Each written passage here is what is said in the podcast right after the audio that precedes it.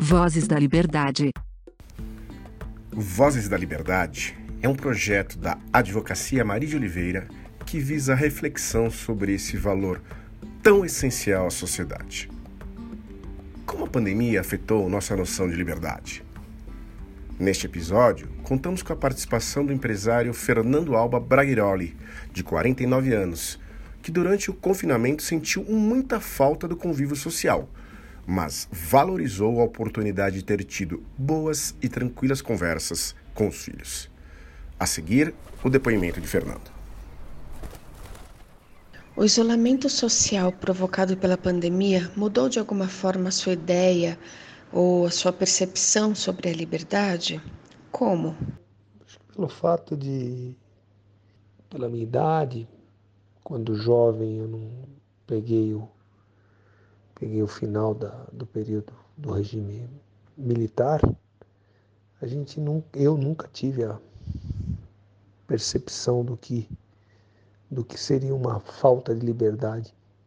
Então talvez a gente não desse nem tanto valor para um bem que a gente não acaba se tornando tão natural que a gente perde a, a percepção do que não tê-lo nos traz.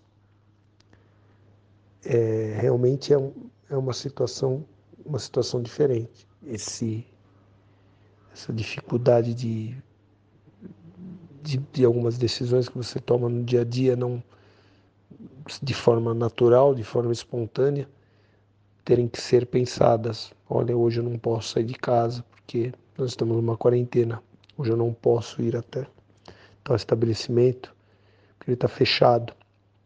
Acho que a gente começa a dar mais valor quando você percebe que pode perder. Acho que nesse sentido a pandemia me trouxe uma, uma percepção maior do, do, do sentido de liberdade, pelo fato de nunca ter parado para pensar em não tê-la.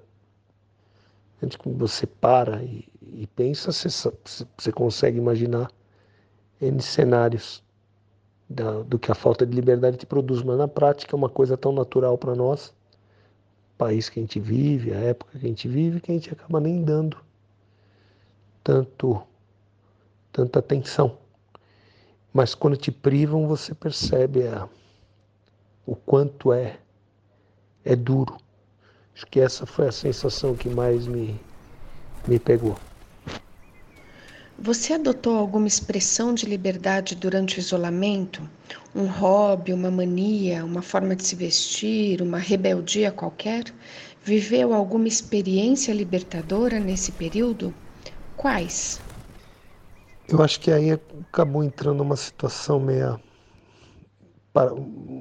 paradoxal sobre a falta de liberdade e ao mesmo tempo com tudo parado acho que bem naquele no epicentro da coisa, bem no começo, um, o, o, o, governo vindo a público dizendo a partir de tal dia as coisas não estão funcionando, ao mesmo tempo te traz uma outra sensação de falta de obrigação do teu dia a dia que te traz um, um comportamento diferente é paradoxal porque acaba sendo um outro tipo de liberdade que se experimenta.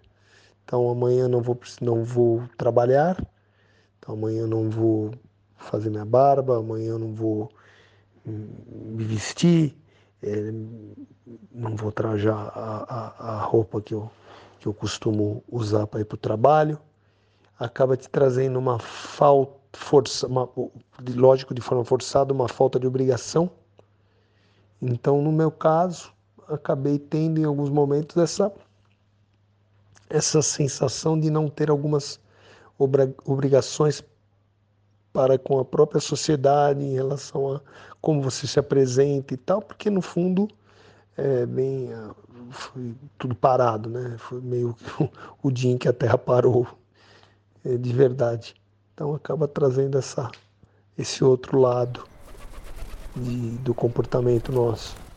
Considerando o inevitável cerceamento de liberdade causado pela pandemia, o que mais te fez falta? Por quê? O que mais me fez falta foi o convívio social. Eu gosto de falar, eu gosto de debater, eu gosto de ver pessoas. Eu faço isso o dia inteiro. Eu gosto de fazer política, política para tudo. Eu gosto de negociar, enfim, discutir. E isso acaba, à medida que você só pode fazer isso de forma virtual, limitando demais. Então, esse convívio com pessoas, ver pessoas, falar pessoalmente, é, enfim, observar, escutar. Isso é o que mais me fez falta. Esse cerceamento de liberdade foi capaz de criar algum novo hábito, comportamento ou rotina que você avalia como benéfico e que passará a adotar mesmo com o fim da pandemia? Essa última questão é, é, é interessante. Porque ao mesmo tempo que a pandemia te, te, me tirou algumas coisas, principalmente em relação àquela sensação de liberdade, ela me trouxe outras coisas que eu não percebia quanto são também estão ao meu alcance no dia a dia e, e eu não, não dava tanta atenção para elas. Esse tempo que você fica dentro da sua casa, que você fica confinado, te faz criar hábitos e rotinas que o dia a dia, aquele estresse, aquela correria acaba não não te trazendo. Esse eu acho que é um lado positivo. No meu caso, um tempo maior para eu para eu jantar, almoçar com meus filhos, que praticamente acontecia só aos domingos, é, almoçar com minha família, é, conversar mais durante, durante esses períodos, até porque só você estava numa situação de, de reclusão de todos da família, então isso acaba acontecendo de forma mais natural. Então acho que dá para enxergar um, um lado um lado positivo de você encontrar essas pequenas coisas que a correria do dia a dia te fazem deixar para trás. Mesmo coisas coisas minhas particulares, pensamentos, reflexões que na correria do dia a dia você não tem e a pandemia te forçou forçou a ter.